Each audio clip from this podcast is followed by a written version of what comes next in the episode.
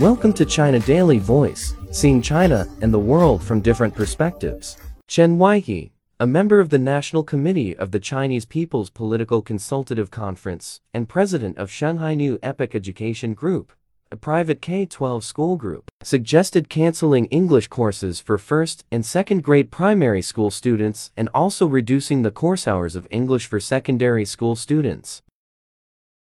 To reduce the competitiveness of exam-oriented English teaching and learning, English should become an elective subject for the National College Entrance Exam, or Gaokao, he told news outlet thepaper.cn.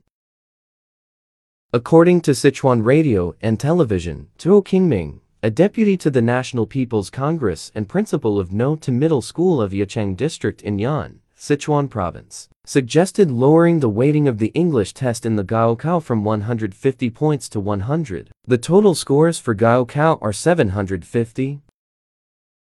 He believes that English takes up too much in weighting in the Gaokao and too much time for students to learn, yet it is not useful for many people.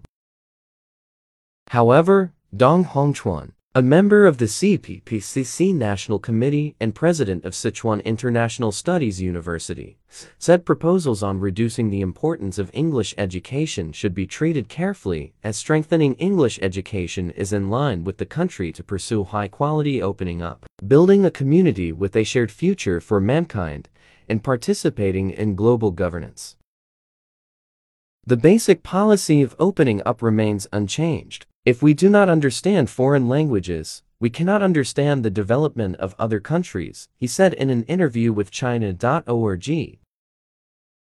Faced with the provocations of Western forces blocking China and their rumors tarnishing the country, if we do not understand foreign languages, we cannot fight back. Foreign language and translation play an important role in international communication, and in today's world, Translating China's voices to the world is as important as translating the world's voices to China, he added. Xiong Bingqi, director of the 21st Century Education Research Institute, said the reason for skepticism about English education is that the exam-oriented English teaching has not been effective for Chinese. Reducing the weighting of English in exams won't solve problems, he said, Adding instead more autonomy should be given to universities in determining the requirement for students enrolling in different majors. This way, students can choose how well they plan to study the language based on the major, university, and career they want to pursue, he said. That's all for today.